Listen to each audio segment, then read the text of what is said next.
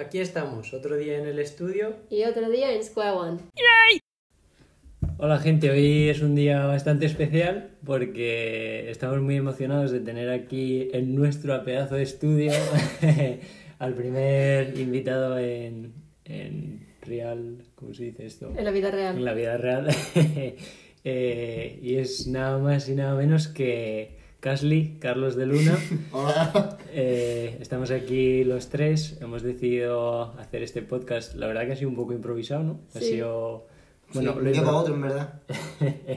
lo improvisó Emily con él el otro día y decidimos que era buen plan, así que le vamos a dar un poquito de caña. Bueno, no sé si lo conocéis, seguramente sí, porque el tío está petando últimamente. Eh, él es cantante y vamos a basar este podcast un poco alrededor de la música. Eh, vamos- queremos preguntarle su punto de vista. Vamos a tener una charla bastante interesante y nada, en primer lugar, bueno, pues decirte tú quién eres. Pues bueno, eh, me llamo Carlos de Luna Rodríguez y nada, básicamente me gusta hacer música y... ¿Qué más? Te cuento rollo mi historia, ¿no? ¿O qué? Venga, ¿cuándo empezaste a cantar? ¿Cómo A te...? ver, yo cantaba desde siempre porque... Siempre no, porque yo en verdad no sabía que cantaba bien. Esto te acu- Buah, esto sabes a qué me he recordado. Así ha sido por la cara, pero ¿sabes lo que metía de la fuente al principio? ¿Tú ¿El qué? escuchabas las primeras canciones de de la fuente? No, no la escucho, pero la escucha. Vale. Porque me hablan Pues, bien de... eh, esto que has dicho es de. ¿Quién coño lo decía? ¿El ¿Quién es la inspiración de, de De La Fuente? ¿Camarón puede ser? ¿Camarón tiene mucha. ¿Le inspira mucho de La Fuente? Hombre, puede ser ese rollo flamenco a lo mejor, el rollo flamenquillo que tiene Vale, a lo mejor. Pues decía, yo. Yo, yo no sé cantar. La gente Ah, lo que, sí, lo que ya, entiende. eso lo he visto yo, sí. Pues me ha recordado que flipas. Bueno, sigue. Es que eh, realmente yo creo que uno, uno no sabe que canta bien hasta que alguien se lo dice. que sabe yo. cantar bien. Exacto, porque te puede escuchar y te puede gustar, pero si alguien te dice que no cantas bien, al final es como siempre. Si el mundo te dice lo mismo, al final te crees lo que te dicen los demás. ¿Y eso te pasó a ti? Sí, sí, yo, es que yo creo que así de broma, cantando canciones así que me gustan, pues me decía yo, cantas bien, no sé qué. Mm. Un día, yo no sabía que cantaba, yo pensaba que cantaba, me ponía a cantar haciendo el tonto, y un día le dijo una, una amiga de mi madre, o sea, una amiga, una, la madre de un amigo mío del fútbol, que en el fútbol, le dijo a mi madre, tu niño, o sea, tu niño canta bien. Y mi madre, ¿por qué? Y se pone, porque dice que, me ha dicho mi niño que canta en el vestuario cuando termina los partidos haciendo el tonto. Sí. Ponía a cantar y dice que canta que no vea, no sé qué. Y yo ya me quedé, ¿yo qué dice? ¿Esto cómo va a ser verdad? Mm. Y, y ya después la excursión esta del auto, en los- tú sabes, en el autobús, ahí al fondo del todo el autobús. los chavales ahí nos ponemos a tocar las palmillas y a cantar y eso y, y gustaba. Pero eso está guapo. Yo me acuerdo que la primera vez que yo le vi cantar fue cuando Emily y él todavía iban juntos a clase. Sí. Y fue un vídeo, creo que súper improvisado. No me sé la historia detrás de eso, pero. Fue en un que botellón. estabais, que estabais Sí. en. En un botellón y, y le dije yo algo en plan de, yo qué sé, lo típico que le dices a tu colega, canta algo, no sé qué, y cantó eso, que de hecho ese vídeo no puede ni verlo porque le da una vergüenza. Uf, es lamentable. Es lamentable. A ver, canta bien, a que canta bien Sí, en ese vídeo. me Pero es que en ese sí. momento, Casley estaba todavía, cuando yo le conocí, eh, en Es plan... más cohibido en, esa- en el Sí, rollo de la música. le daba muchísima vergüenza. En plan, nunca admitía, en plan, sí, sí, yo canto. De hecho, estaba teniendo clases de canto, ¿no? Tú, sí, en aquel tiempo no sé si iba, creo, Sí, que, creo que sí, sí, iba. sí. Pero no era una cosa, en plan, lo hacías porque a ti te gustaba, no Claro. porque querías ser artista. De hecho, Exacto. eso salió mucho después. Y Sí, que cuando yo te conocí, tú no tenías en plan el plan de ser músico. No, no, que va. Yo más lo evitaba, solo Sí. porque pensaba eso es muy difícil, sé. Eh.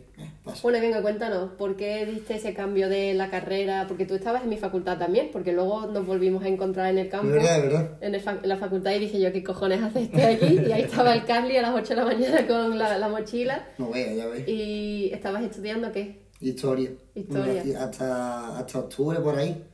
Pensaba que hice primero de puta madre, no sé qué, y al segundo uf, empiezan a exigirte. Porque en verdad primero te dejan que disfrutes. Creo yo que te dejan más que disfrutes de la universidad.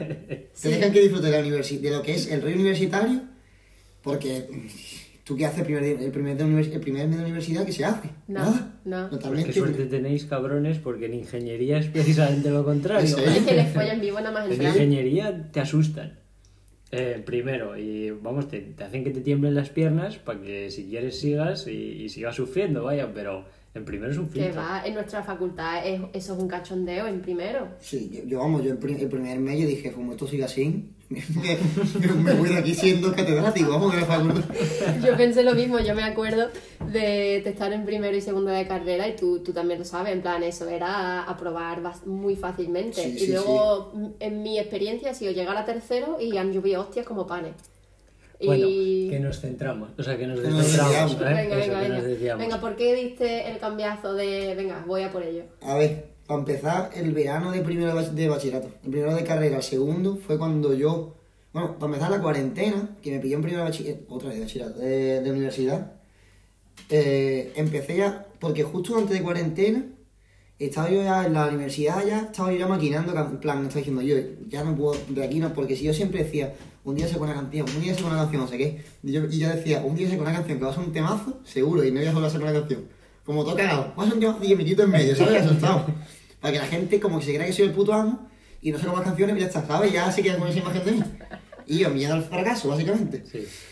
Entonces, ¿qué pasó? Que en la universidad estaba yo maquinando diciendo, vamos a, tengo que hacer una canción, ya, ya que sí, que sí, porque yo me ponía, yo en un bachillerato me ponía una pila de veces me ponía ahí en mi casa ahí en las bases de YouTube, que pone no sé qué, beat, time, R&B, no sé qué, ¿sabes? No sé qué, Summer Walker, X, Party Next Door, X, no sé qué. Y, y no, en plan, es que es lo típico, te salen buenas cosas, pero realmente no sabes que es bueno, ¿por qué? porque no le dedicas tanto tiempo, como- no le dedicas el tiempo que debes, porque es una cosa buena, sale cuando le das muchas vueltas, que de una pequeña idea, o sea, una pequeña idea la has sacado de una pecha de mierda que has comido pensando, Mm. y de esa idea, pues, otra cosa, otra cosa, y yo me quedaba, no llegaba ni a la primera, y si llegaba la primera, ya no hacía más nada. Claro. Entonces mm, ya cogí y, y en de- plan, antes de cuarentena, justo antes de cuarentena, a lo mejor una semana antes hice la primera canción y dije, hombre, pues ya me sentí feliz y decir, me he hecho una canción. Aunque, bueno, creo que cuando, cuando decidí hacer música de verdad fue cuando dije, bueno, vamos a hacer una música que me gusta a mí. Porque yo pensaba, es que esto no me va a gustar a la gente, no sé qué, esto la gente va a decir que es muy, es muy comercial. Después cuando hacía algo distinto, es que esto va a decir la gente que es muy, muy raro. Claro. Sí. Entonces dije un día, mira, voy a hacerlo, voy a hacer como si yo fuese, yo me imaginaba a mí en un escenario y yo mismo mí, mirando a mí, ¿sabes lo que te digo? Y como si esa persona flipase conmigo mismo, ¿sabes? Qué guay. Entonces ya cogí y dije, venga, me imaginé eso, dije, voy a hacer una canción que a mí me ponga los vellos de punta. Y fue cuando ya hice una canción. ¿Y eso fue volverte a ver? No, volverte ha sido un- mucho más tarde. Ah, entonces esa no está fuera, ¿no? La... Esa la estoy grabando, pero no sé muy bien lo que voy a hacer con ella.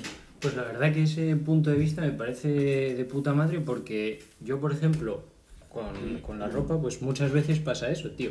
Que tú haces algo y a veces te olvidas como que el foco real está en ti. Exacto. Y que tienes que hacerlo por ti, eh, primeramente para ti. Mm. Y hay muchas veces que nos desviamos y acabamos pues pensando de más sobre, joder, esto le gustará a la gente, esto no le gustará. Y al final yo creo que es muy importante, primeramente, te conservar el foco en ¿no? nosotros, ¿sabes? Exacto. Entonces yo no sabía que tenías, vamos, no sabía, no tenía ni idea de que eso te había pasado. Y la verdad que mola. Eh, por cierto, ¿sigues tomando clases de canto? Sí, lo dejé. Lo dejé y volví. Quería volver con la misma con la que iba antes. Que, o sea, vi- o sea, la, la mujer con la que iba antes y vive en la torre. En Benajarafe, en la torre. ¿Se acuerda de la torre Benajarafe? No. ¿Dónde está Benajarafe? ¿No sabes Benajarafe? no. Yo vivía antes en Benajarafe.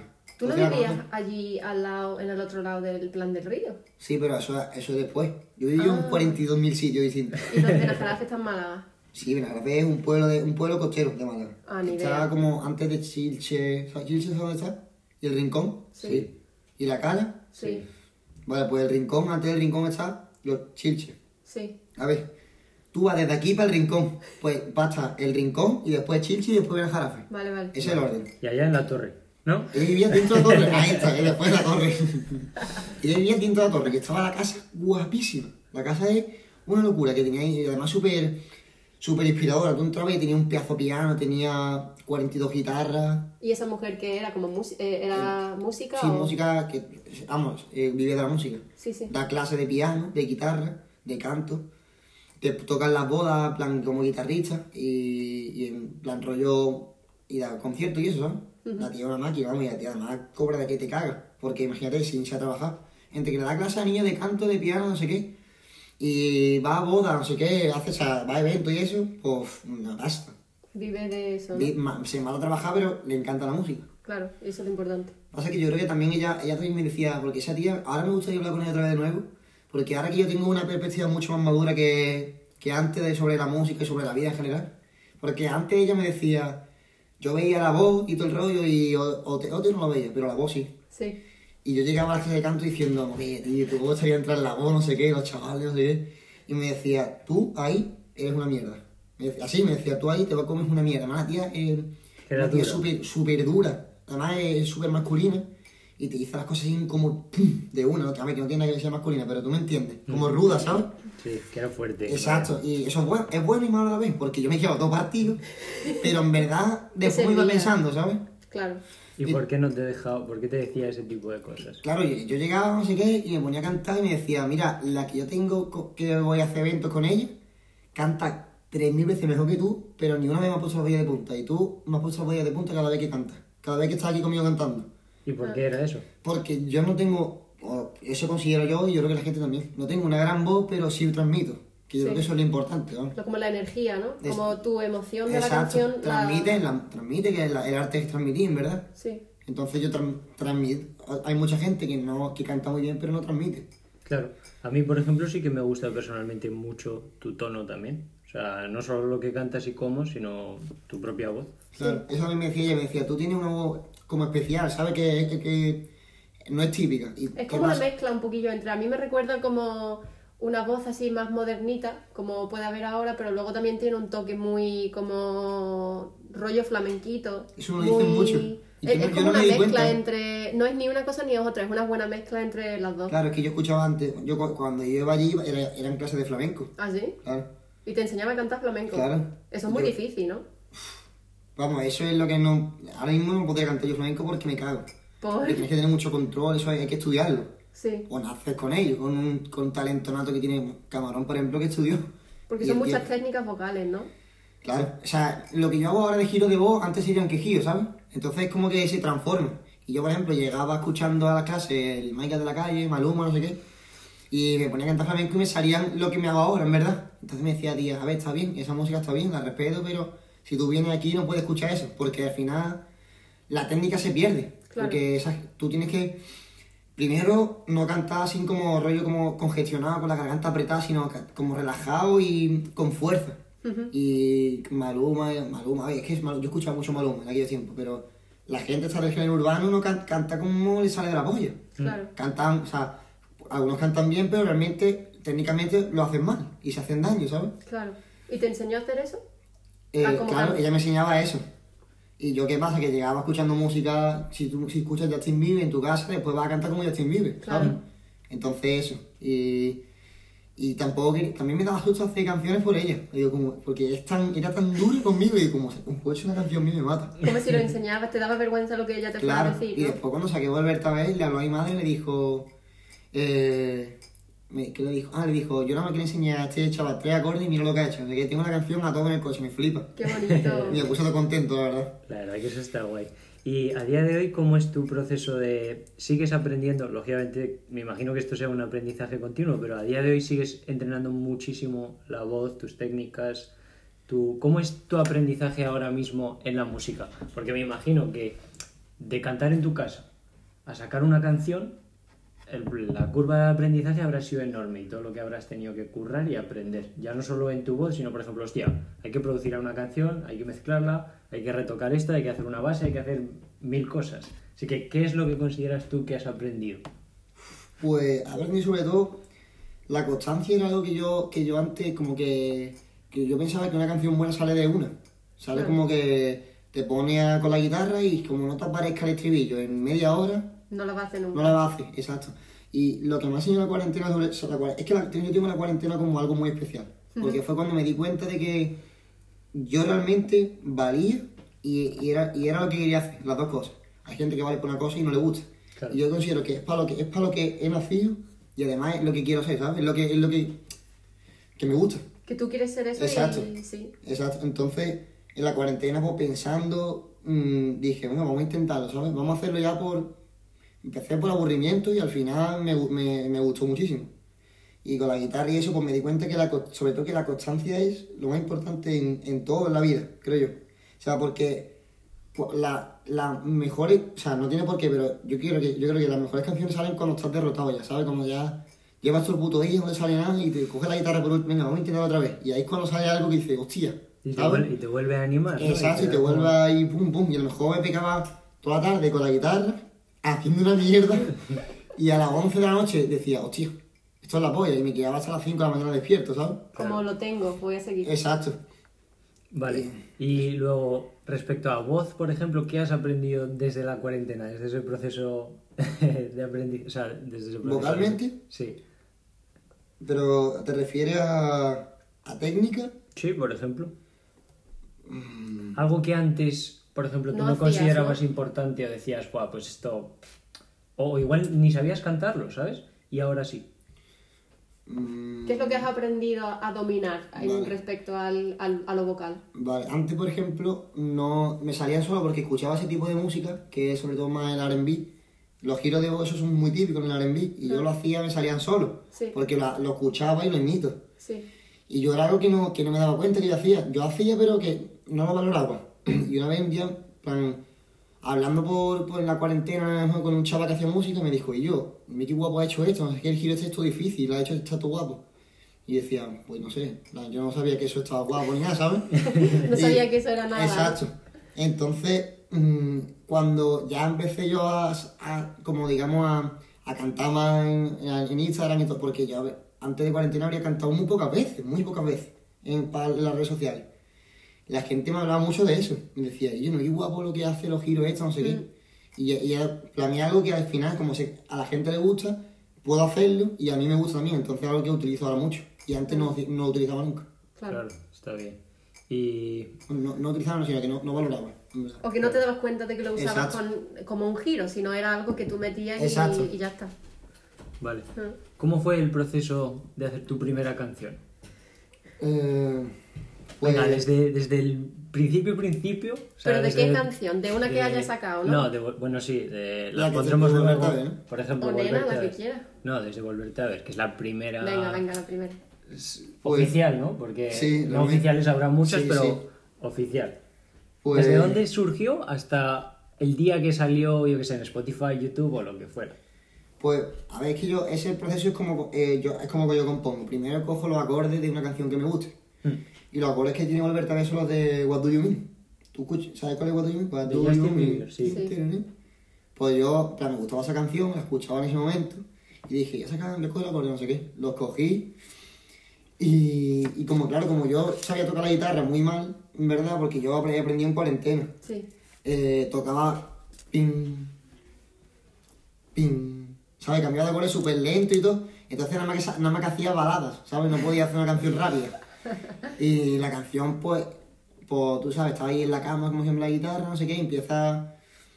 Ya, en plan, vas con una idea de algo que te ha pasado mejor realmente en tu vida y de- a partir de ahí te puedes inventar una película, ¿sabes? Entonces yo primero lo llevé a algo que me había pasado a mí y después me monté una historia, ¿sabes? Que es la de... Bueno, la que cuenta la canción, en verdad. Y, y claro, yo estaba sentado en la cama, no sé qué, mirando el sofá.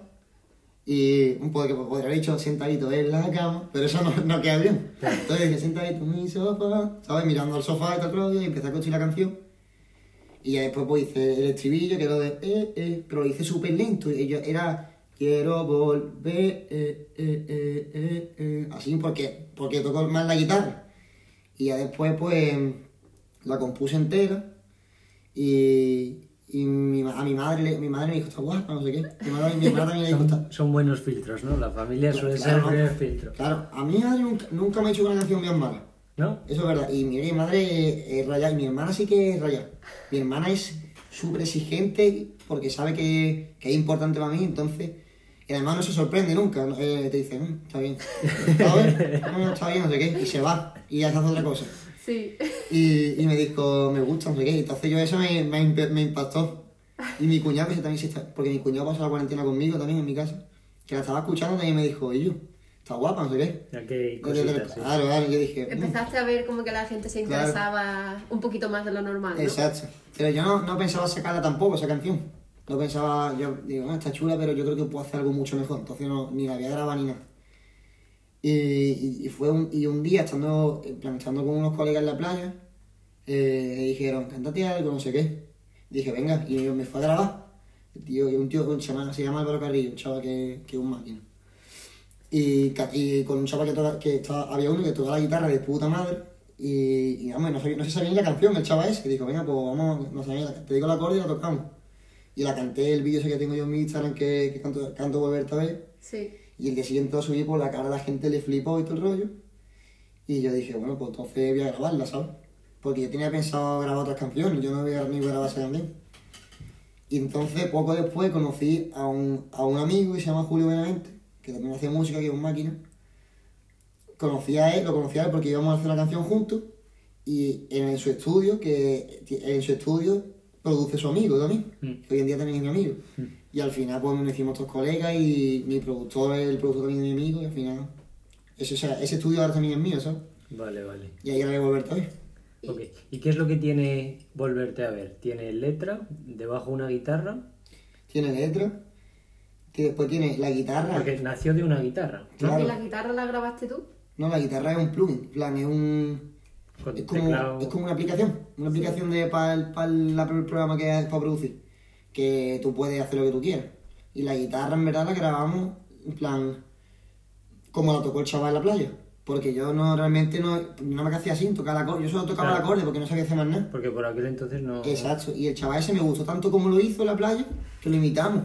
Y Claro. o sea, realmente tuve mucha suerte porque el vídeo, o sea, ese momento fue muy, muy, muy bueno por, de suerte, puro y bueno, porque sí, y a partir, o sea, a partir de ese vídeo construimos la canción entera. Qué guay. ¿Y fue pues. difícil? ¿O fue un proceso largo? Que, a ver, no es difícil, es difícil pero se disfruta. Pues, ¿sabes? Porque te gusta, ¿sabes? Sí. Entonces, además, mi amigo es un tío, un, es un tío un máquina, es, un talent- es talentoso, vamos. Entonces, él, él veía eso y yo le decía, a ver, mitad mejor una melodía que una melodía sin, porque toda la, un beat tiene una melodía siempre. No, sin una melodía solo sería un pum, ta, pum, ¿sabes? Mm. Y a lo mejor a mí se me ocurrió una melodía, a ver, métela, no sé qué.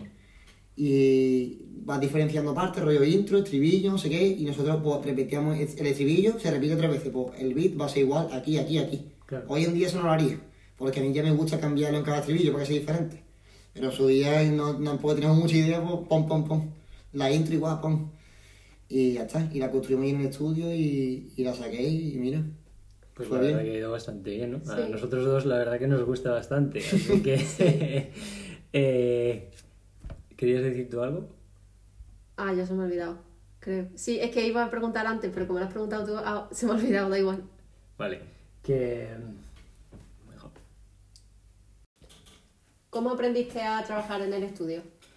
Pues a ver, yo antes de eso mm, no tenía ni idea, la verdad. Antes de volverte a ver no tenía ni idea de cómo iba eso. Yo pensaba que yo llego y el, el productor lo hacer todo. Y, y en cuarentena me di cuenta de que realmente si tú no estás puesto en el, en el rollo de, de producción, te puedes como una mierda fácilmente. Si no eres alguien excesivamente bueno componiendo y... Bueno, es que producir también es componer. Pero eso me refiero, si no eres demasiado, demasiado talentoso, como no sabes producir, te va la mierda. Como por ejemplo el Kenny West, ese tío primero era productor, Dre produce, Bad Bunny produce.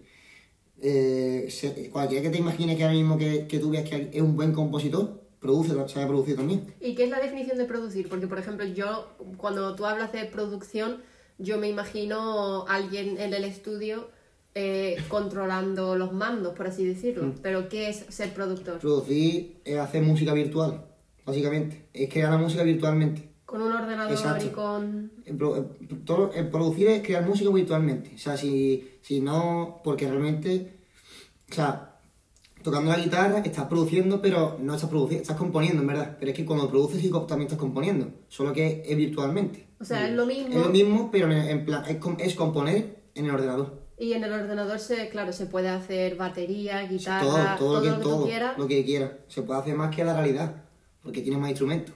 Claro.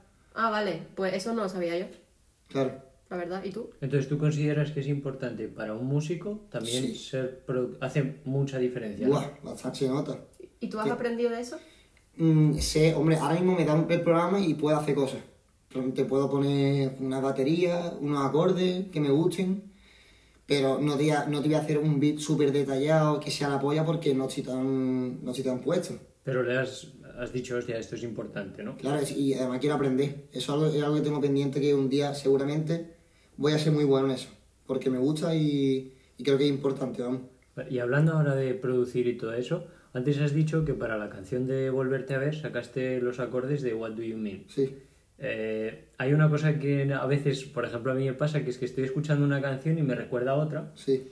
Y antes como que yo pensaba, wow, en plan, todas las canciones, bueno, también me pasaba en mi campo, pero todo es nuevo, ¿no? En plan, producen esto y, wow, se lo han sacado a saber de dónde, rollo de imaginación, tienes tal. la idea de que todo es una creación nueva. Claro, y realmente poco a poco pues me he ido dando cuenta de que no, de que se utilizan mogollón de samples pasados, mogollón de inspiración de otras canciones, o como tú has dicho, pues le coges cuatro, cuatro Sí. acordes y a partir de ahí sacas. Sí. ¿Tú tenías una visión así de la música o desde el principio Yo, también pensaba que era como, como lo que tú dices. Sí, que venía de Sí. inspiración y era... venía- claro, que, que de una te venía una inspiración, sé qué, y decía, ah, quiero esto, esto, esto, del tirón. Pero luego si, si, como si rompes las canciones te das cuenta que al final son como... pueden venir de muchos cachos diferentes. Exacto. Una, una canción, es más, un artista. Más que una canción, un, ar- un artista es una, es, una, es una mini copia de uno, de otro, de otro.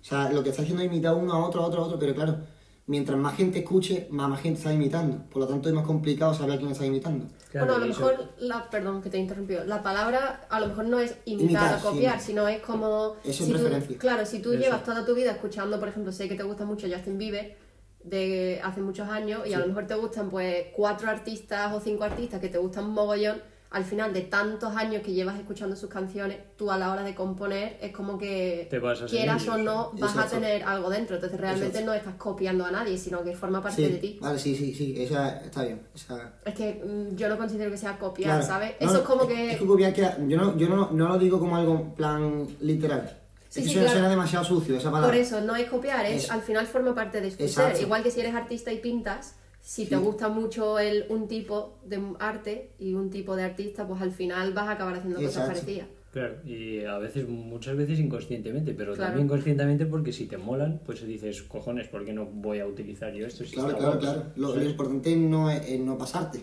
Claro. Es que eso es lo que iba a decir yo, porque yo creo que una persona que no sabe lo que está haciendo y quiere parecerse a Justin Bieber o quiere parecerse a otro artista, se va a notar.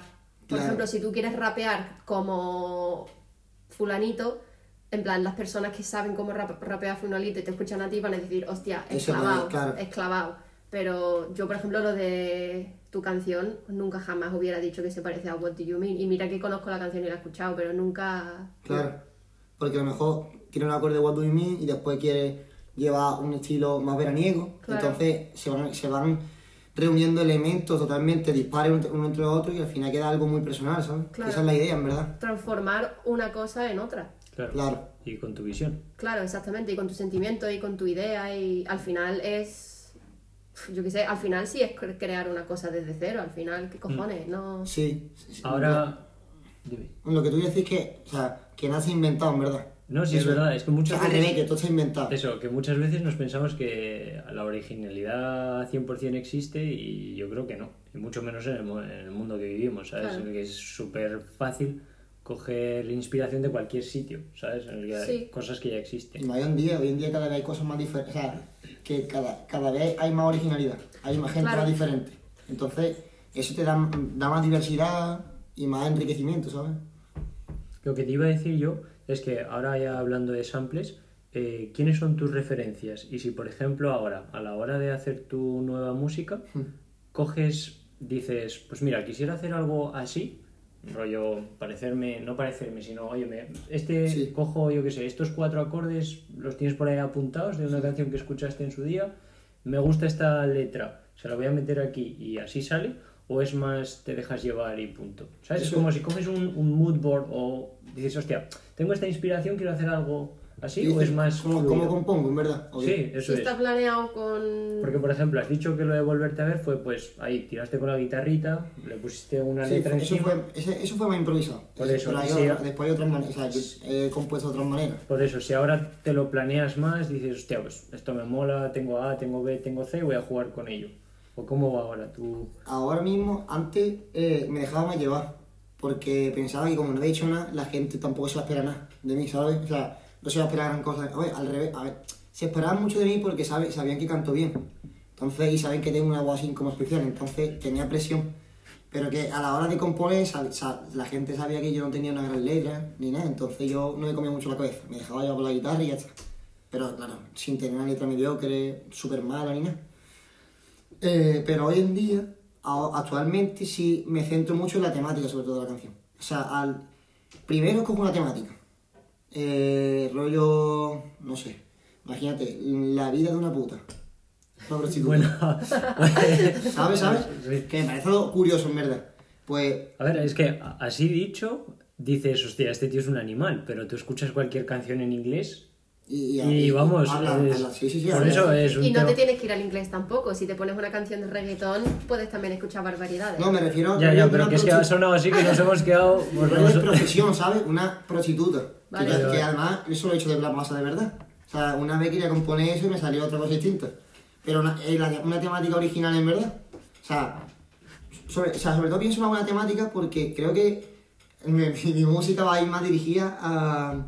A mí me gusta mucho el cine, me gusta mucho, me gusta mucho el arte en general. Y creo que lo que más me gusta en el arte mm, son algo que, cuen- algo que cuenta una historia. Sí, como has dicho antes, que a veces intentas contar una historia con tus canciones. Exacto, entonces me me va a ir más dirigido sobre eso. Es más, si un día saco un disco me gustaría que fuese una historia también. Rollo que, que cada, la, o sea, la canción de, de encima cuente una cosa anterior a la, a la de después, ¿me entiendes? En Sí, plan- que una, algún conceptual. Exacto, algo muy conceptual. A mí eso me encanta cuando a ver, puede ser muy conceptual y no, te- y no contar una historia, pero que el concepto sea contar una historia, ¿sabes? Sí. Vale, siguiendo con eso, Vale, cómo, se, desvío. des- Vale, cómo perdón. se desarrolla la canción. Eh, Entonces, eh, pienso una temática que me guste y ya tengo el acorde, un acorde, un acorde- a lo mejor tengo primero la temática. Entonces, tengo una temática, pienso en acordes que le puedan, porque si es una temática triste, pues pienso en acordes que sean tristes. Eh, cojo los acordes, me pongo con la guitarra, que es con lo que más, más me gusta componer, ¿verdad? Porque el piano lo manejo, en plan, el piano se toca acordes, no sé tampoco mucho más. Pues como tu herramienta para hacer el primer sketch es la guitarra, ¿no? Sí. Vale. me pongo con la me pongo con la guitarra y voy pensando ya pues eso rollo la intro sabes la intro y cómo, el- cómo quiero que sea el estribillo porque hay estribillos que quieres que sean rollo pegadizo y ya está y después otros quieren que, que vayan que sean más no sean tan pegadizos pero que sean más profundos sabes Sí. entonces, Como, sí. entonces a ver realmente mi idea está mi idea general es pegadizo y profundo las dos cosas que, que tú digas, y yo lo tengo aquí clavado, pero que en verdad digas, "Uf, no, lo que está contando está es guay, ¿sabes? Está guapo. Y, Para ti eso es importante, ¿no? Que tu música transmita un mensaje. Sí, y creo que hasta ahora no, he, no lo he hecho. Pi- Pienso que, Con sí, esa- puedes decir que sí, que sí lo he hecho, pero que yo pienso que para lo que, para lo que voy a hacer no lo he hecho. O sea, lo que yo he hecho es algo muy normal. Creo que, que todavía no empiezo a hacer de verdad eso. Pues eso es lo que tienes planeado para el futuro, ¿no? Como subir de nivel realmente. Como ahora tus dos canciones han sido Es como el calentamiento, sí. calentamiento, experimento, así un poquillo, ver Exacto. qué funciona y ahora es cuando realmente le quieres dedicar Exacto. Que no voy buscando tampoco algo Mm. Rápido. un estribillo y- fácil, no sé qué, sino al- y yo que algo muy, muy que sea diferente y perso- sobre todo personal, algo muy personal. ¿Y dónde te gustaría acabar con la música? ¿Dónde te gustaría, ¿cómo se dice? ¿Dónde te gustaría verte? Sí. Sí. En como 3, 5 años. Pues mm, con una música, plan, con, con canciones de las que me siento orgulloso, que yo mismo pueda escucharle y decir, joder, qué guapa esta canción, ¿sabes? y tú sabes, dando conciertos y eso. Y, y tener sobre todo un público para mí, que un público que entienda mucho como, por ejemplo, Zetangana. La gente que escucha Zetangana, que yo entre ellos, saben cómo es él y saben, sobre todo saben cómo es su música, ¿sabes? Mm. Cómo, eh, cómo compone, cómo, cómo quiere hacerte llegar el mensaje. Tiene como un, tiene su público, su club. Sí. Yo quiero tener eso, yo también quiero llegar ahí. Por ejemplo, De La Fuente también tiene eso. Mm. De La Fuente un tío que tiene seguidores muy fieles y se ha creado como un sello, una personalidad. Yo quiero llegar a ese punto, y, pero a la vez no sea alguien muy alternativo, ¿sabes? Sino alguien más comercial. Rollo Zetangana, De La Fuente, son gente así, son referentes para mí en ese aspecto. Sí, claro, porque te entiendo, es como que una persona que no tiene tampoco, como por ejemplo yo, me gusta Zetangana, pero no tengo gran interés en Claro.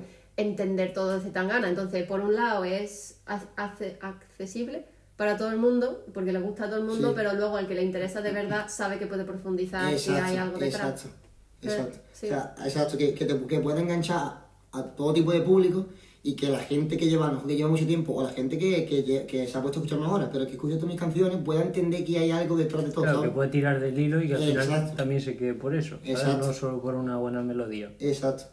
Claro, qué guay. Está guapo, la verdad, esa idea a mí me mola. No hacer música solo porque sí, Sí. sino también intentar tener un, un Entonces curro la fama no, la fama y el dinero de la música no es lo que más te, te interesa, es como Siendo sincero ahora mismo, el dinero sí, sí. la verdad. Porque el dinero siempre hace falta para vivir, ¿sabes? Vamos, es que es una tontería de pregunta, tú quieres vivir de ello, entonces claro, el Exacto, dinero no hace viene falta. Viene bien. Pero no es tu único fin. Exacto.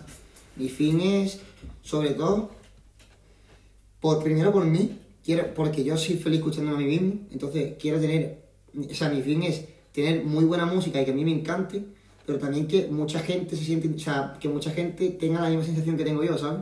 Que digan, porque, si, a ver, tu música te puede encantar a ti, pero si no le encanta a los demás, Hay ¿cómo piensas vivir de ello? Claro. Claro. Además que, que, que coño, en plan, el dinero es necesario sobre todo para continuar con la Exacto, actividad. o sea, para seguir con tu sí. carrera. Sí, sí, sí, no, tú me dirás de dónde vas a seguir, porque Claro. Cuesta bastante grabar, cuesta bastante hacer una canción en general, Sí. hacer un videoclip, hacer todo, lo que hay detrás. todo cuesta dinero. Cuesta pasta. Y el que no quiera verlo, pues que no lo vea, pero Sí, realmente es una necesario. herramienta, así que, simplemente claro. es una herramienta para seguir conti- continuando. Si no tienes dinero, pues lo que tú dices, no puedes seguir creando porque Claro. no tienes medios. No te va, la gente no te va a hacer el vídeo gratis, ni te va a hacer la grabación gratis, ni a lo mejor algún colega alguna Claro, vez así, pero tú no puedes vivir así de... Claro, Sobre todo al principio la gente te va a dar muchos favores, pero cuando tú ya vayas creciendo, la gente va a decir, no, no. O sea, tú ya, tú ya tienes que pagar. Claro, si claro. no tienes dinero, ¿qué Y haces? además, en el mundo del, del arte, yo creo que lo tenéis, bueno, digo tenéis por los dos, pero es incluso más complicado que a lo mejor otros, otros como campos, porque en el arte es como... no se aprecia del todo realmente tanto como se debería, yo No. creo. Y Sí. le, no le vemos todo el trabajo que hay detrás de ser músico, de ser artista o de ser diseñador. Es como, creo que la sociedad tiene ese concepto como que el arte es fácil y que lo hace el que lo hace porque le gusta y como hobby, pero no nos damos cuenta de que, por ejemplo, componer una canción o sacar una colección de ropa son horas y horas y horas detrás. Y Claro, creo que por no... ejemplo, porque el entendimiento puede ser más subjetivo que objetivo, porque por ejemplo, pues, ves una canción, la escuchas pues muy bien, ¿no? Claro. Pero igual todo ese tío ha intentado transmitir un concepto, un trabajo, un de todo detrás Claro. que tú no estás viendo. Claro. Se me ocurría a mí un símil de, por ejemplo, sí, eres un, un abogado, a ti te pagan porque termines el caso y Claro. ya está, ¿sabes? Has visto que el hecho Claro. es terminar el caso. Tiene un punto inicial, un, pin- un punto Claro, final, un resultado, y, entonces dices, vale, pues esto vale lo que vale porque me ha hecho tal, ¿no? Pero así con el arte es bastante más complicado, porque dices, bien, pues esto yo lo veo bonito, yo lo veo feo, pero ya está, ¿no? Además, como en plan, demostrar no es el término correcto, pero lo que tú dices del abogado, tú contratas un abogado y en teoría sabes el tiempo que va a trabajar para ti y la función que tiene, pero por ejemplo, Casly, la canción el, o las canciones que ahora está haciendo o las cosas que tú estás haciendo, ¿cómo demuestras a tu público? Todo el curro que... Claro, porque claro. además, mm, no- yo qué sé, no es normal que poner todos los días. Esto es lo que estoy haciendo, esto es lo que no estoy haciendo, ¿sabes? No, es- no se hace. Claro, no Entonces. Yo lo que pienso sobre todo, lo que, lo que yo más he pensado cuando la gente habla conmigo sobre mi música es que la gente se cree que en el arte hay talento. Que, o sea, que todo el mundo, que cuando tú haces algo bien es porque eres un tío talentoso. Claro. Cuando sacas una- un buen tema o sacas una colección de ropa súper guapa, la gente dice "Es que el cabrón tiene talento, no sé qué, y lo ha hecho de unas. Que va, que va. Sí, es trabajo exacto. Es Eso es, eso es comerte la cabeza y trabajar y trabajar. Y eso la gente no, no lo sabe. No. Yo creo, o sea, que se creen que todo en el arte, el que triunfa en el arte es porque tiene talento. Y tú le haces tan gana que es un tío, es feo. Cuando es feo, es muy feo. Eh, no sabe cantar. Eh, vale, tiene buenas letras, pero buenas letras tiene mucha gente. Ujú. Pero es alguien que, que ha trabajado como un, como un cabrón, a, a chincha de trabajar y al final lo ha conseguido, ¿sabes? Entonces yo también creo que, que la gente, como se piensa que, claro, yo, yo me, me incluyo que yo lo- también lo pensaba así antes, como se piensa que todo es talento en el mundo del arte, cuando no te sale rápido, ya está, no te va a salir nunca. Claro. No, y eso no es así, claro. Exacto. Hay, una, hay un dicho muy bueno que es que eh, la suerte te tiene que pillar trabajando. Y yo creo que es exactamente Sí, así, sí. ¿sabes? si no te pilla trabajando, Es que Y, está lo- y muerto. otro que me, que, que me encanta a mí, que es súper famoso, es el, eh, el, el, el trabajo hacia el genio, ¿no? Puede ser el esfuerzo hacia el genio. Buah, ese no lo he escuchado nunca. El ¿Pero qué esfuerzo, pero sí es el esfuerzo hacia el Es genio. el esfuerzo hacia el genio. Básicamente Sí, sí, que, que no Vale, naces vale. siendo un genio, tú te haces un genio. Trabajando. Trabajando. Claro, muy lógico. Eh, yo quería decirte una cosita, quería que nos hablases, has mencionado un par de ellos, pero quería que me mencionas, bueno, que me contases a mí, pero a Emily también le interesará y al público también, eh, sobre tus inspiraciones actuales.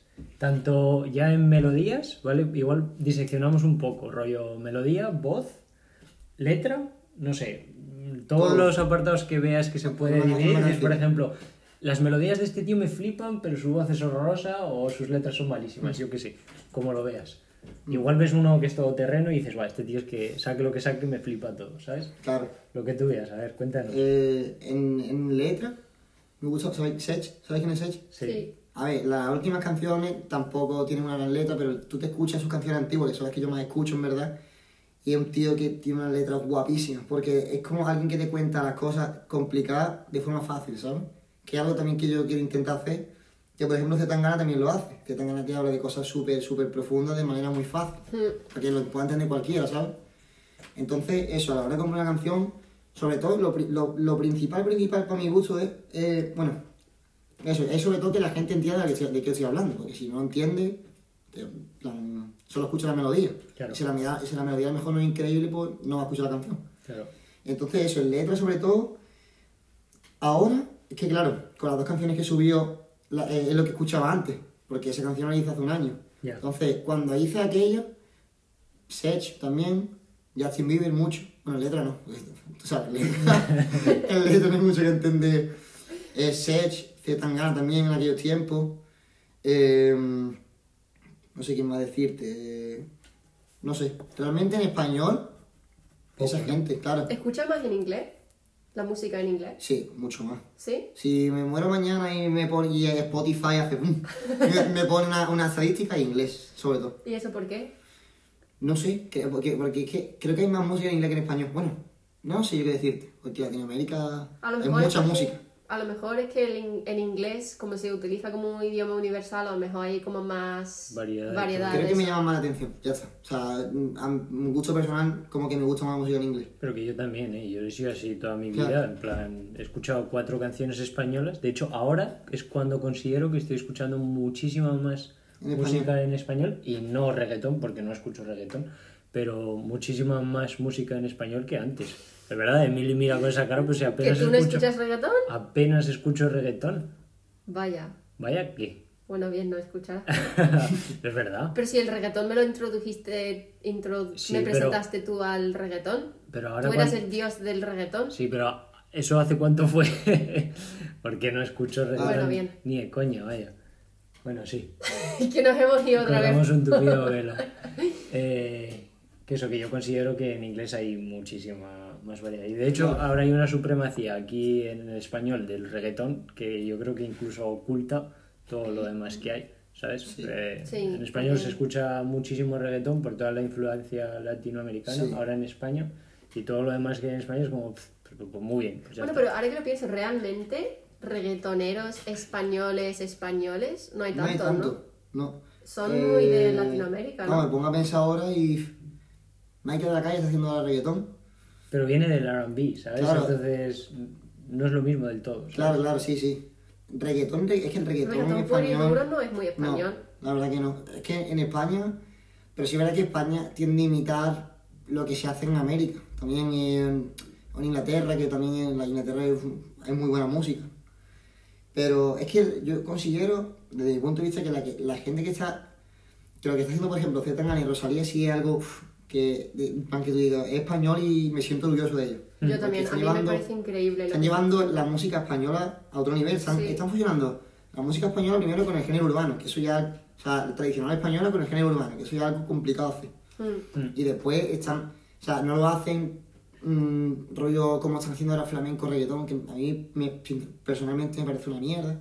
Pero, Y- luego visualmente también, si tú te miras lo- los videoclips de... Bueno, Zetangana la verdad es que no, no, digo, no digo porque no sé, pero los, los videoclips de Rosalía tienen muchísima cultura española en esos vídeos. Sí. Y O- Y Tú se metes- transmite muchísimo. Tú en el Spotify de Rosalía y tú ves su- la playlist que hace ella para que la gente lo escuche y te quedas flipado. O sea, Sí. hay una picha de, mucha- de música antigua, muchísima música antigua. Hay de todo, de todo, de todo. Esa, esa lista de mañana por, por todo, por reggaetón, de, mi- de este reggaetón de malo, ¿sabes? Mm. Hay hasta eso, hasta trap de, de todos los colores. mm, Y después hay bachata, hay salsa, hay de todo, de todo. Pero Rosalía también es una mujer. Yo me interesé en plan un poco sobre su historia porque me parecía flipante. Y es una mujer que ha trabajado muchísimo. De hecho, su primer, su disco, El Mal Querer se llama, ¿no? Mm. El Mal Querer Bueno, fue. dijo que, mal- que, que lo ha pegado, porque tiene más discos antes.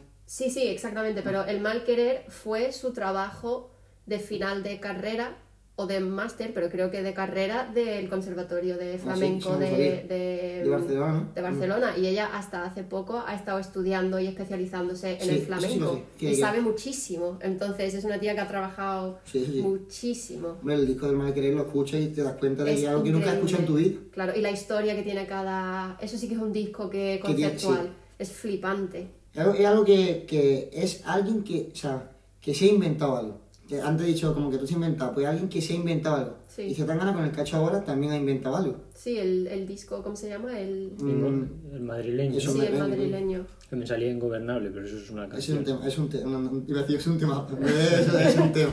Bueno, sigue contándonos sobre Vale. tus La letra inspiraciones. había dicho que Sech, eh, Sech es que estoy- lo escucho mucho ahora y por eso más, pero a lo mejor hace dos semanas te digo otra cosa.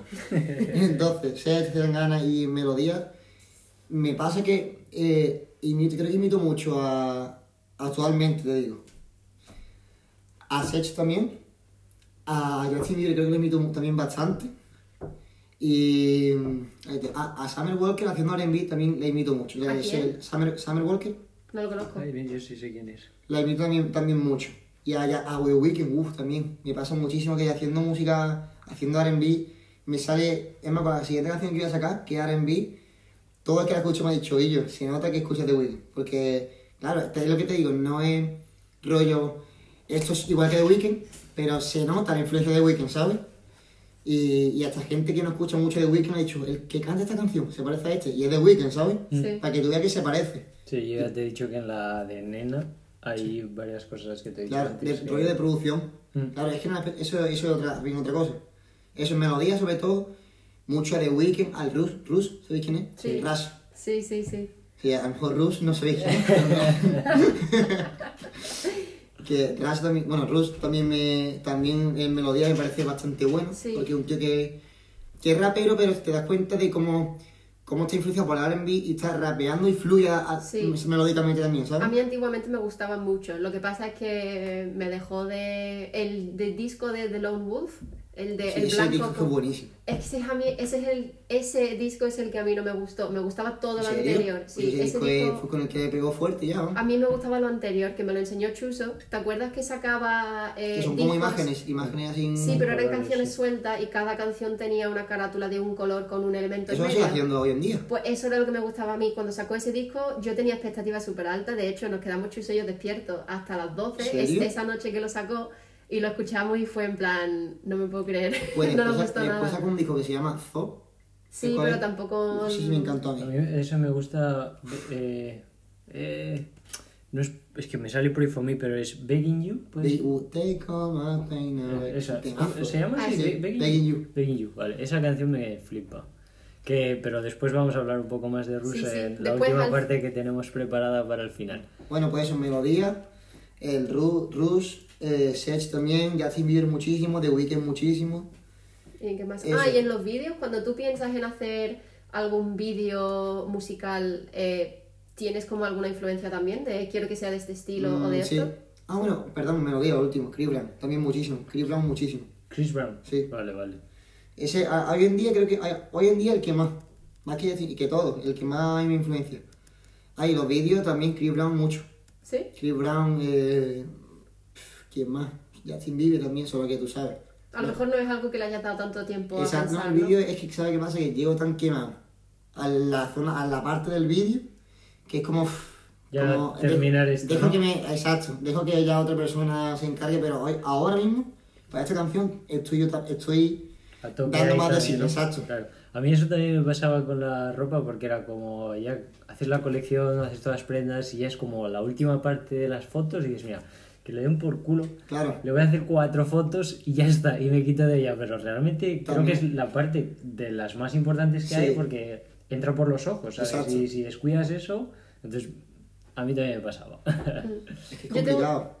Yo tengo una pregunta que hacerte y es que si tú quieres ser o si consideras importante ser un artista polivalente. Y con esto me refiero a ser un artista que le da o que sabe tocar o cantar muchos diferentes, no tiene que ser mucho, pero diferentes géneros. Sí, eso es lo que, una de las cosas que yo veo más importante, ¿no? sobre todo porque mm, es que realmente todo está conectado, porque si tú solo escuchas un género, solo vas a hacer ese género y te va a parecer a los tres o cuatro que escuchas.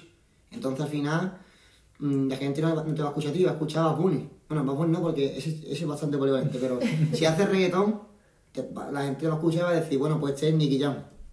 Entonces van a escuchar a Nicky Jam, no te van a escuchar a ti. Pero si tú escuchas, si, si escuchas flamenco, escuchas mm, reggaetón, escuchas salsa, escuchas eh, R&B, escuchas dancehall, escuchas trap, todo, al final se nota que, que, que no saben cómo identificarte. Al, al final tú eres tú, no eres otro. Claro, Claro. y al final no les quedan más cojones que si quieren escuchar eso, te Es- escuchen así. Exacto.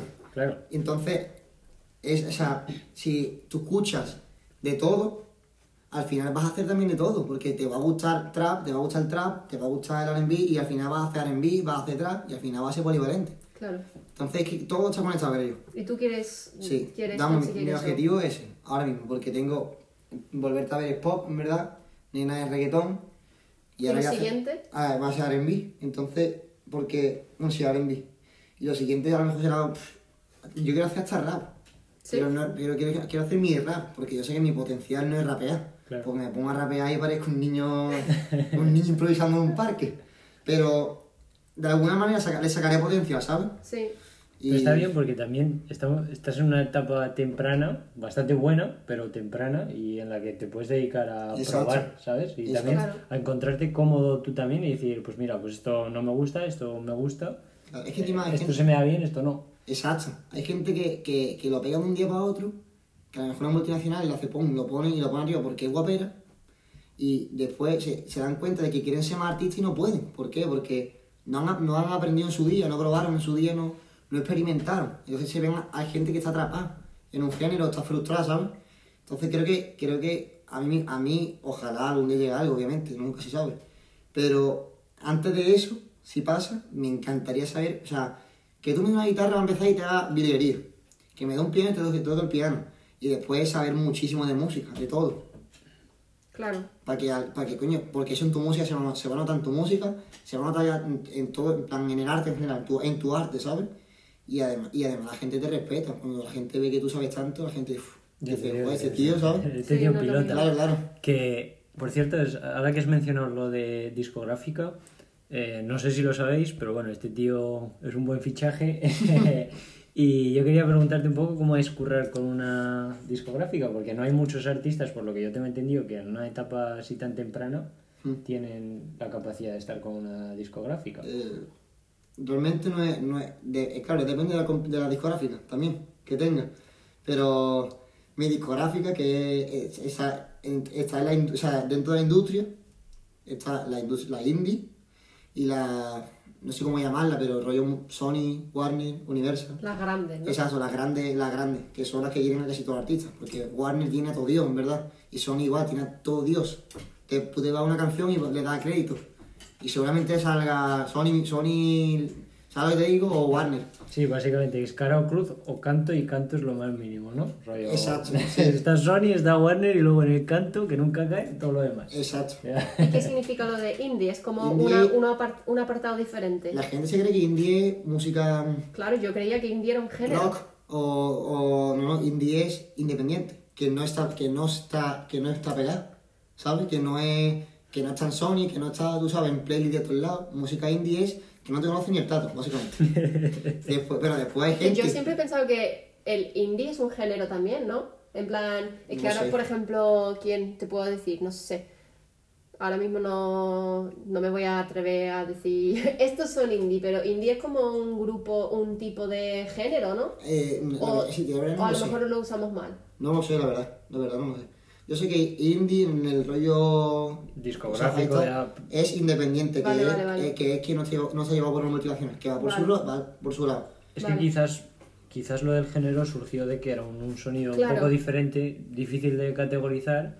Igual pues digo, pues mira, esto es independiente, ¿sabes? Independientes también. Y igual es un poco diferente, o igual es lo mismo, yo que sé. Igual toda la peña que está dentro de indie pertenece a discográficas Claro. No, no. independientes, yo que sé. Entonces tu discográfica es indie. Sí, vamos, hay gente, Rosalía, sin ir más lejos, hacía, en plan, era, estaba en una discográfica indie, empezó en una discográfica indie. Porque claro, ¿tú, ¿tú crees que Sony va a fichar a alguien que experimenta tanto con la música? No, porque tienen miedo de que no le dé dinero. Claro. Tienen miedo de que Rosalía saque un disco que tiene el vocoder ese, las cosas, la voz es súper rara mm, y digan, esto no vende, no da dinero, entonces no la fichamos. Entonces se va a una, a una discográfica indie que se deja de guiar más por los gustos. Son gente que te ficha porque le gusta. Sí. No porque te quieran sacar, quieren sacar obviamente dinero de ti, pero a mí, por e- a mí me ficharon porque yo gusté, ¿sabes? Entonces son gente que disfruta de tu música, quiere hacer dinero, pero te quiere, te quiere su equipo, básicamente. No quiere tu dinero, quiere- te quiere a ti. Sí. Entonces, mm, básicamente eso, mm, música indie, o sea, la discográfica indie ahora mismo yo creo que considero que es perfecta para mí porque quiero probar, quiero experimentar y todo el rollo. Y si me hubiese fichado Warner, Sony, alguna de estas, yo estaría haciendo Pop toda tu vida. volverte a ver versión 3, 4, 5, 6, 7, ¿sabes? Y tú no te quieres encasillar, quieres claro, probar muchas quiero probar cosas. y ellos me dejan. Claro. Entonces ahora mismo ahí estoy bien. Vale. Ok. Eh, sí, hablando de discográfica, eh, te quería preguntar si crees que tu, como tu camino hubiera sido muy diferente sin una discográfica. Mm, no lo sé, porque volverte a ver, cuando me fichó la discográfica tenía ya 20.000 visitas en Spotify y, creo que iba a tener las mismas que tiene ahora, sin con O sea, que hubiese tenido las mismas que tiene ahora. Eh, y la siguiente canción, o sea, realmente no lo sé. No lo sé, porque es que eso nunca se sabe. Claro. También Claro. es una. es- No, pero me refiero que si al trabajar con ellos tú has visto... Una algún- mejoría. No mejora, sino... Facilidades, eh, facilidades, quizás, o- eh, cosas diferentes, ayuda o Sí. guías. Ayuda económica, sobre, una discográfica sobre, lo que te va a dar sobre todo ayuda económica. Sí, te dan una herramienta Exacto. económica para seguir y creando. contacto de la, de la música. Y además me, me han explicado lo- cómo es la industria. Yo antes Claro que no pensaba tenía- que yo sacaba una canción, lo pega o no lo pega y ya está. Claro. No, a esa gente te habla de que tú tienes que hacer más, miles, de, miles de cosas más, ¿sabes? Eso es de lo que te hablaba un poco antes, en plan de, de cómo has abierto tú los ojos hacia lo que es la música, porque muchos, por ejemplo, cuando...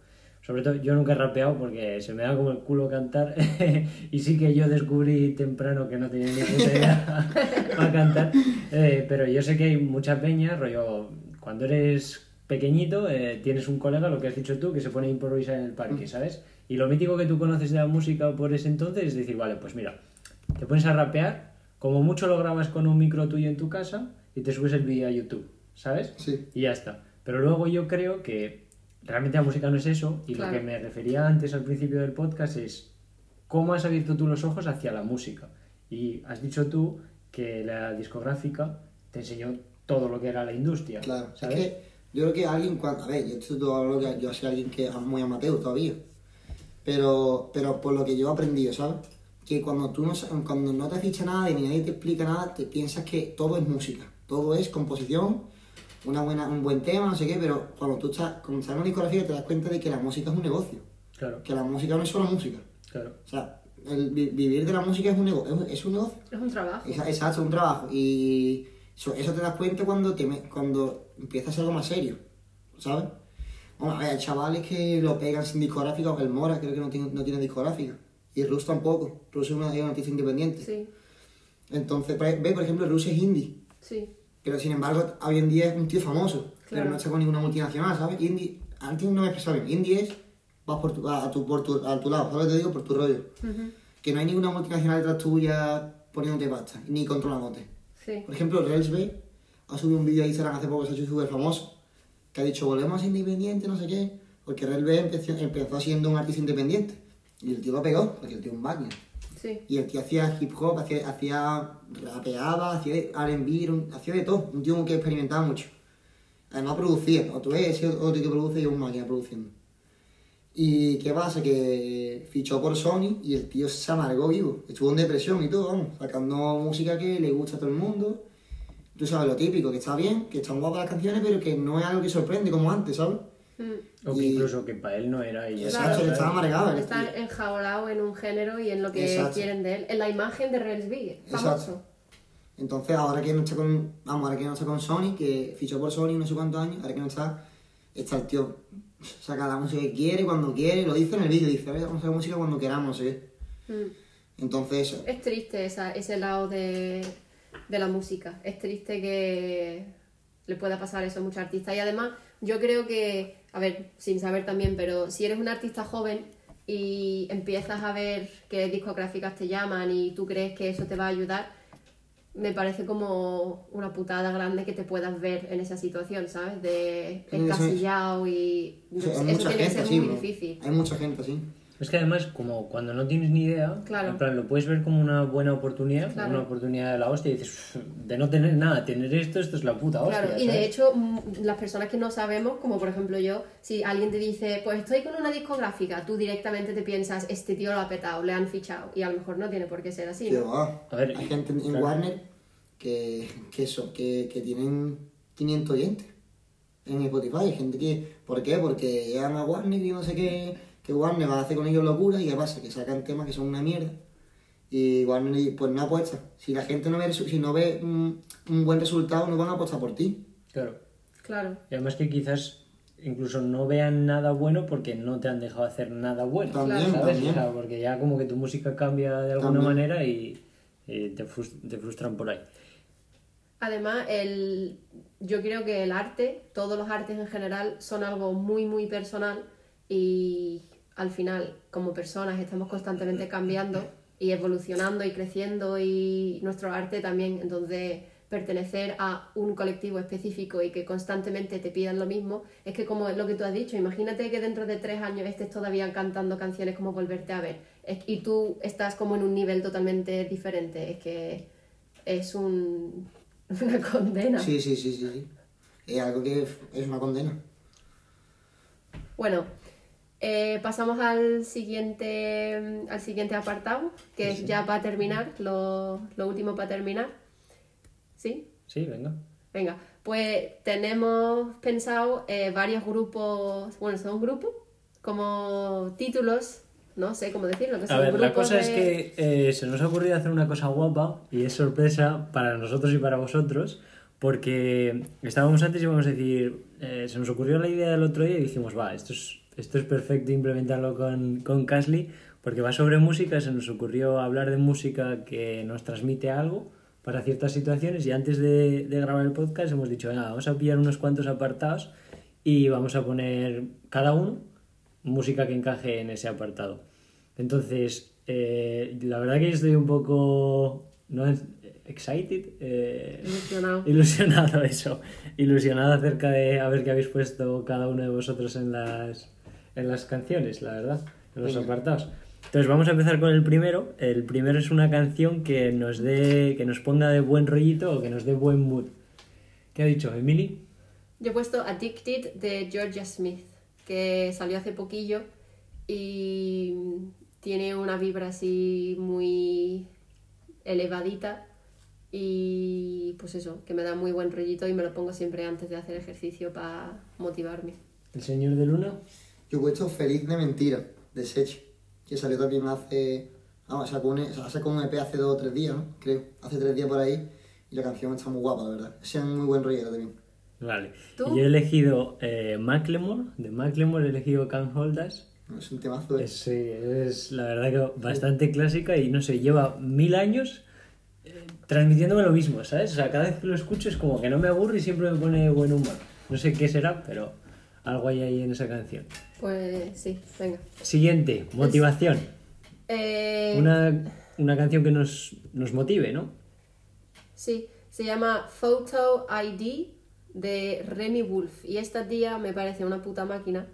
Porque, y la descubrí hace poco, además, creo que solo tiene un disco. Igual tiene dos o algo así, pero bueno. El último es como yo qué sé, es como muy raro. No sé ni. Es que hablando de gente que quiere probar cosas, como hemos dicho antes, esta mujer prueba Le da a todo. Millones. Remy Wolf, a ti te gustaría seguro. Luego te lo paso. Es como. Es que no sé ni. Sí, vamos, que le da a todo. Y esta canción es como.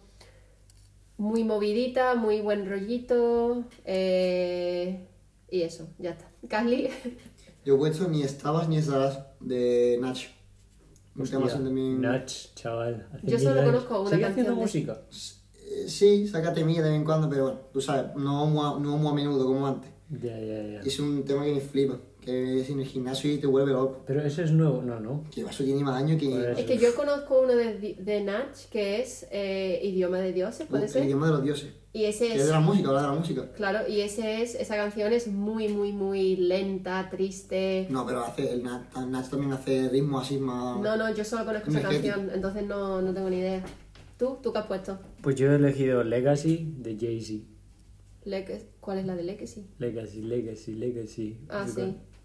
Eh, Vale, sí, confundo esa Jay-Z, esa me gusta El también. novio de... Yo confundo el novio de, de Beyoncé con, con Jay-Z, el blanqui- uno que es blanquito. Kanye y. Ah, Drake. No, Drake. Jay-Z, hay, hay uno que se llama G.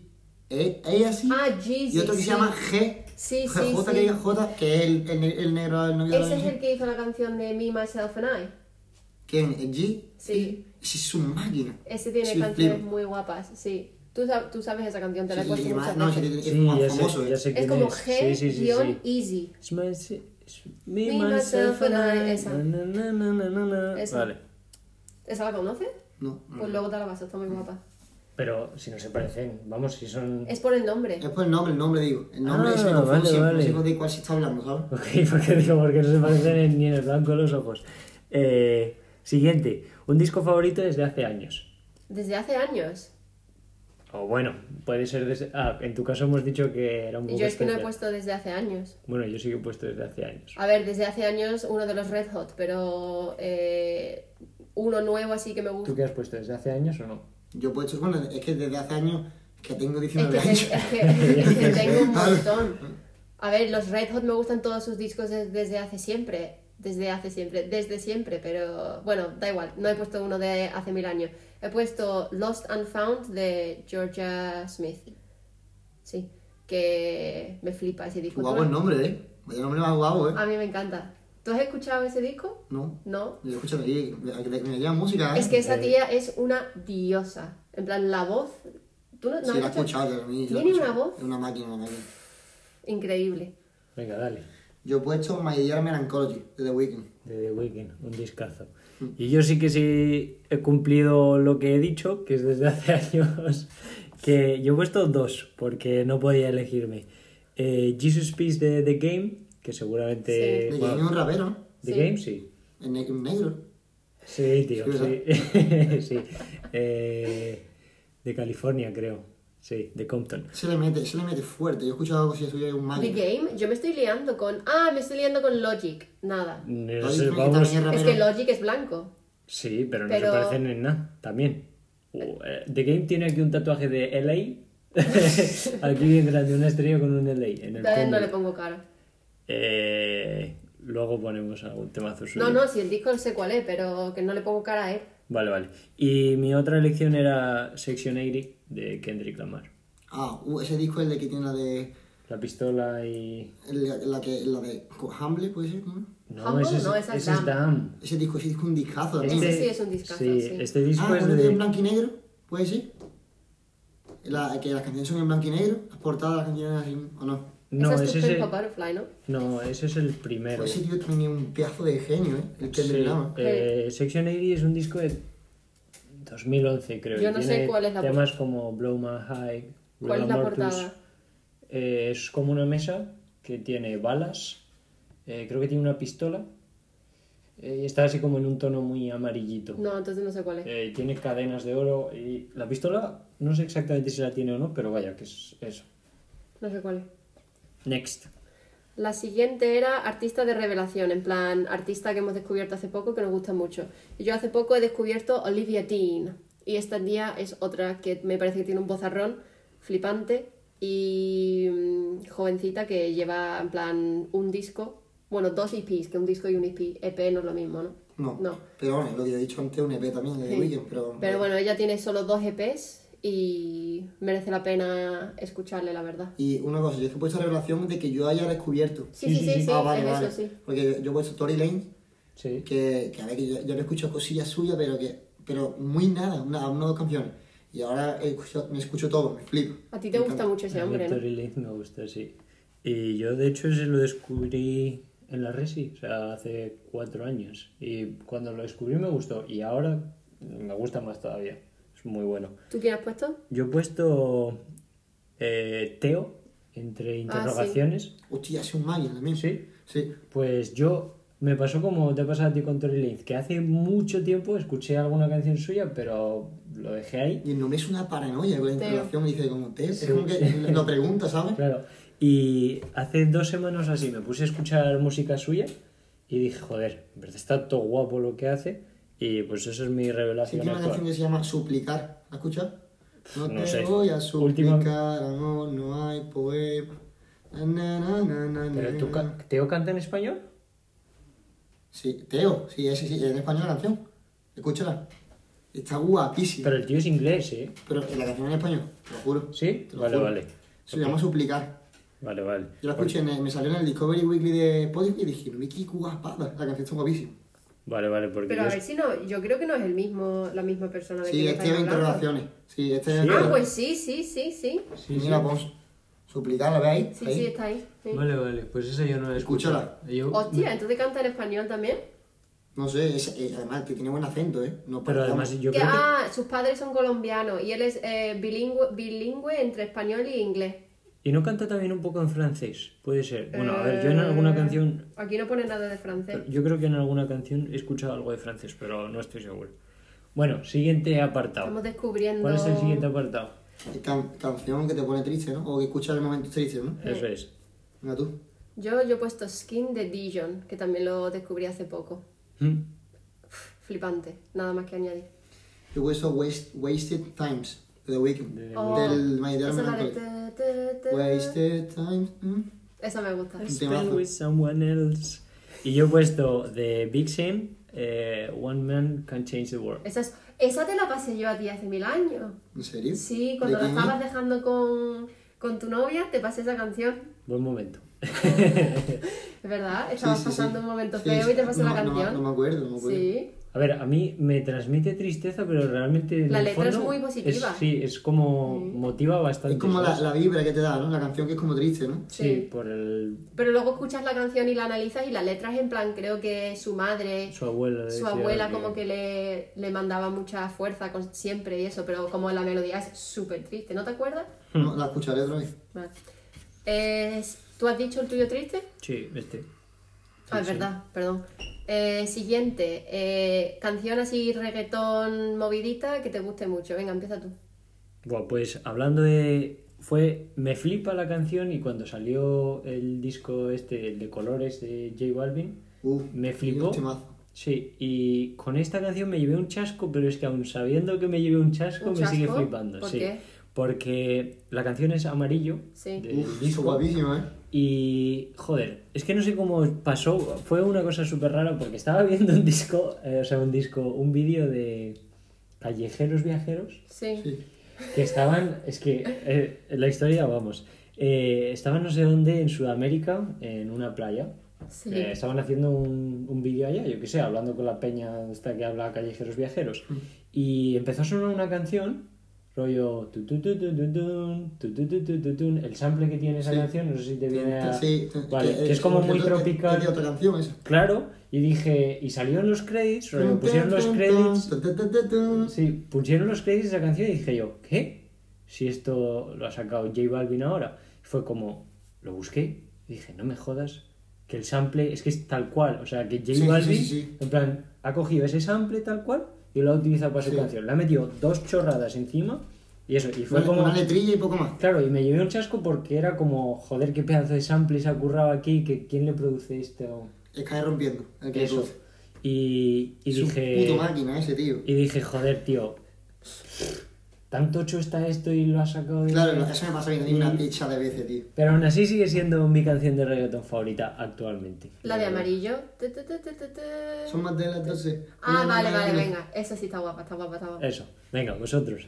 Venga tú. Yo tengo Te vas de Fate, pero no es, es Te vas, pero con X. En vez de, en vez de vocales, X. Eso es de, TX, de un disco que sacó Sí. hace poquito, ¿no? en cuarentena lo saco, pedazo de disco. Ni idea. Que tiene un Porsche, ¿puede ser? De carátula. No, es, tiene, tiene como, es él de dibujito encima de una nube.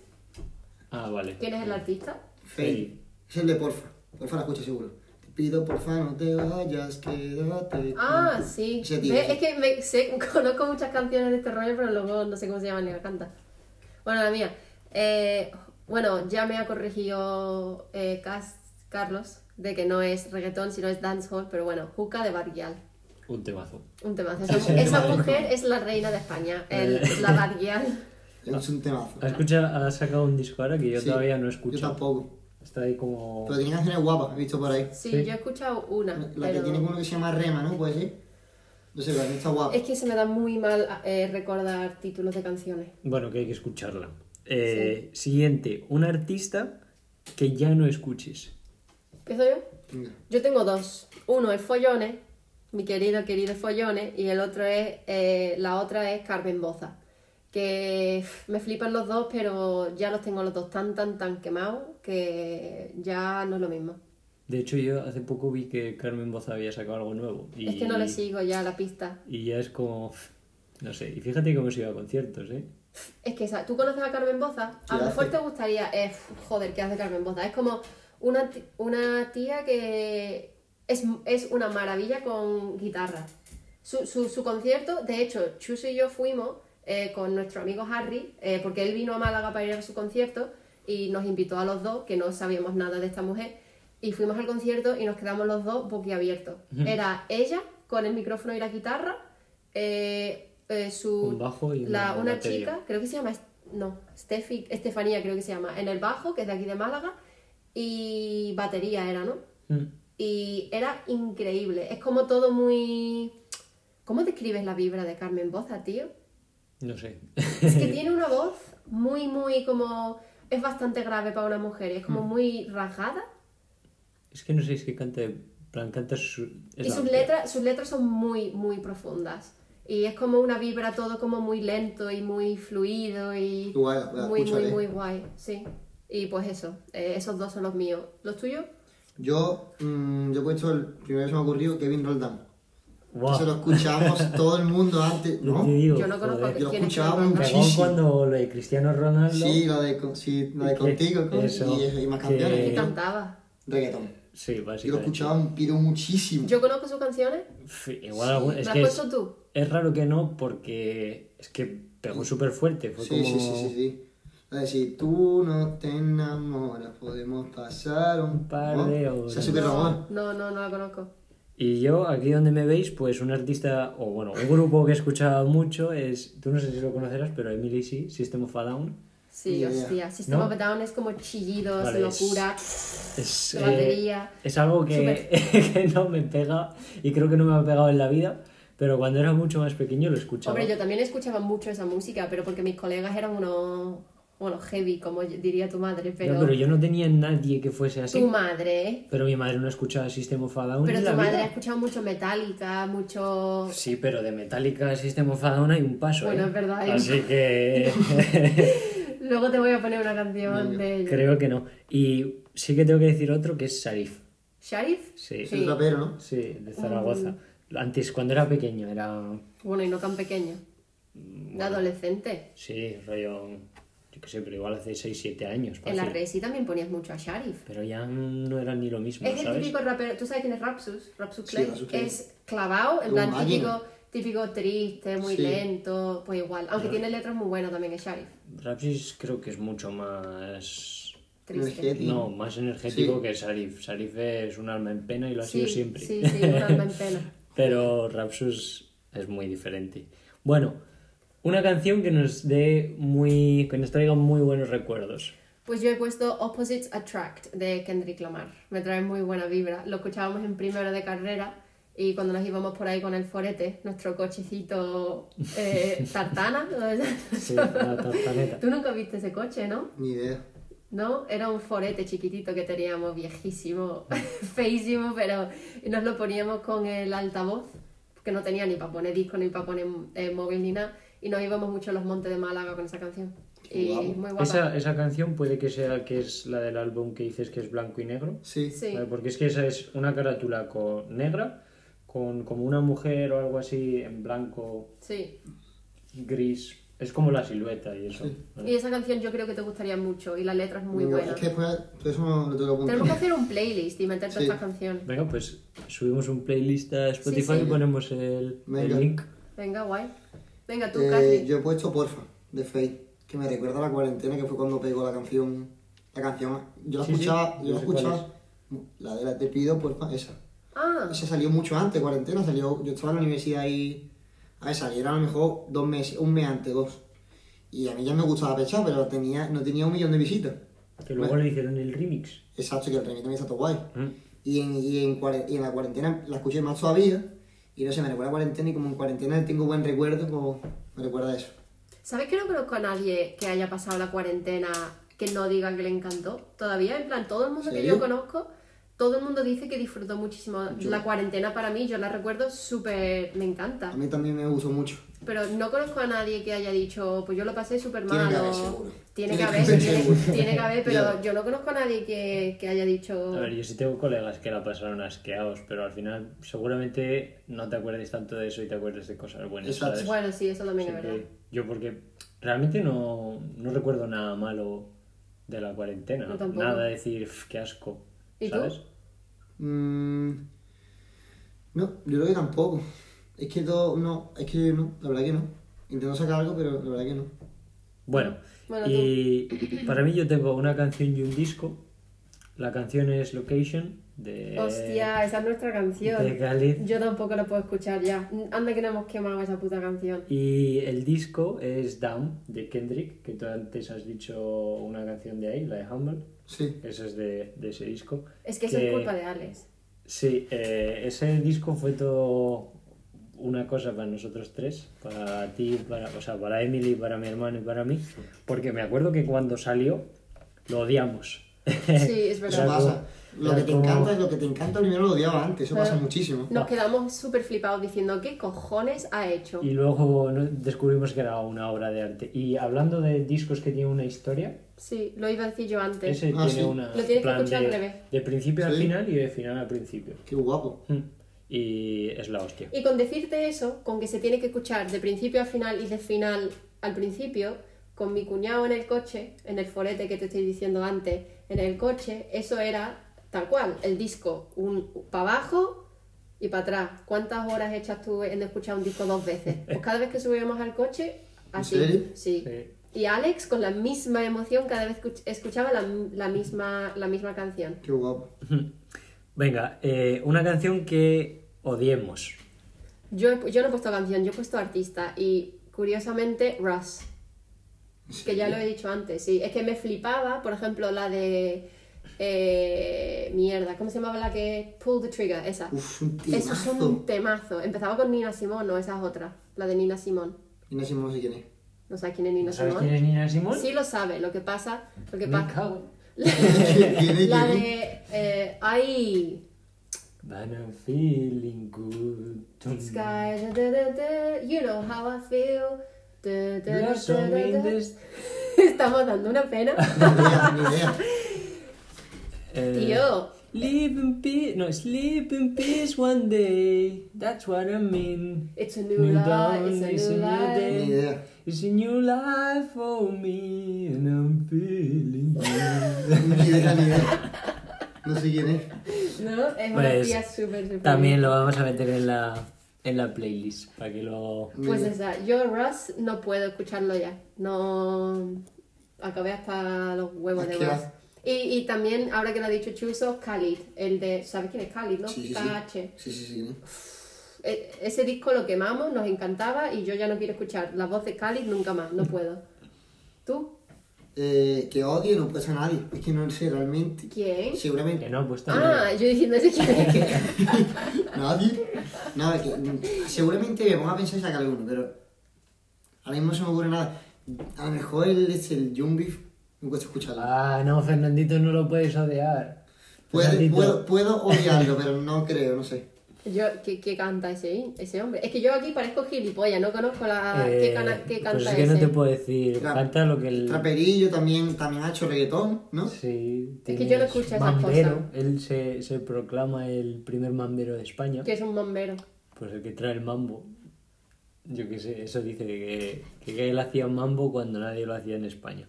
Mm. Bueno, yo sé que tengo un odio a uno, que es Mahalia, que realmente no sé yo no lo qué- acepto, que sepas. Yo no lo acepto como... Es que tengo un odio injustificado porque no es que no me guste su música ni nada, pero es que yo creo que es de que Emily la puso tanto Pues si que tiene hasta temazos. los huevos y por eso no me gusta. Pero bueno, ahí está. Y la última ya, también terminando con odio, eh, un género. No, porque luego yo, a mí se me ocurrió algo espontáneamente, así que venga, Ah, este no es el último. De puta madre. Pues un género que odiemos. Yo el heavy metal, no puedo escucharlo. ¿Sí? No puedo escucharlo. o sea, lo, lo respeto, pero no puedo escucharlo. Está bien, está bien. ¿No? Eh, yo, uno que, que odio también, el country.